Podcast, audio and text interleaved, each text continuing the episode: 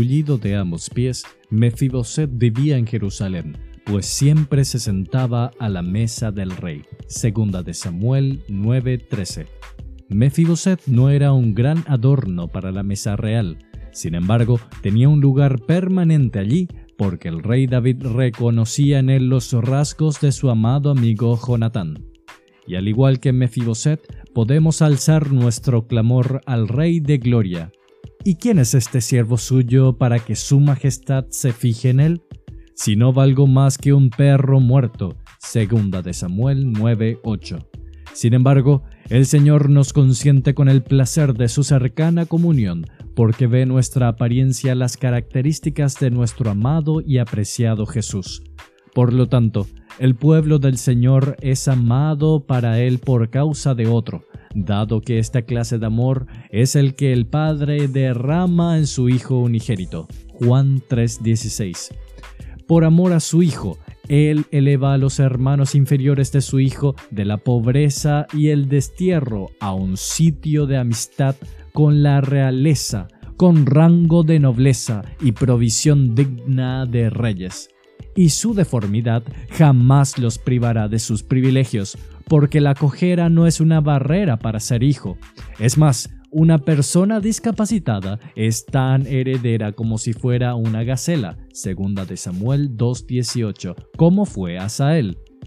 Nuestro derecho de herederos jamás cojeará, aunque nuestras fuerzas lo hagan.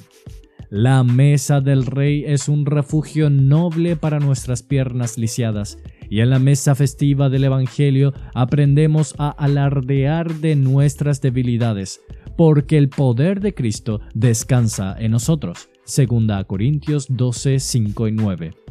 No obstante, una discapacidad severa puede empañar el carácter hasta del más amado de los santos a los ojos de muchos.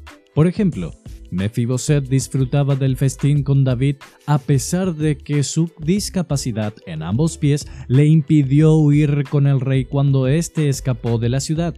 Como resultado de su incapacidad para huir, su siervo Siba lo calumnió y lo acusó horriblemente. Ver 2 Samuel 16, 4. En sentido espiritual, los santos cuya fe es lisiada y débil y cuyo piadoso conocimiento está limitado son fracasados. Son vulnerables a muchos enemigos e incapaces de seguir al rey por donde él los dirige. Su enfermedad de ser lisiados con frecuencia es el resultado de haber caído en pecado, consecuencia de la falta de alimento espiritual durante su infancia como creyentes. Esto hace que a menudo los convertidos caigan en un abatimiento del que nunca se recuperan o, en otros casos, conduce a pecados que dan como resultado huesos rotos en un sentido espiritual. Señor, haz que el cojo salte como un ciervo. Isaías 35:6 y satisface a todo tu pueblo con el pan de tu mesa.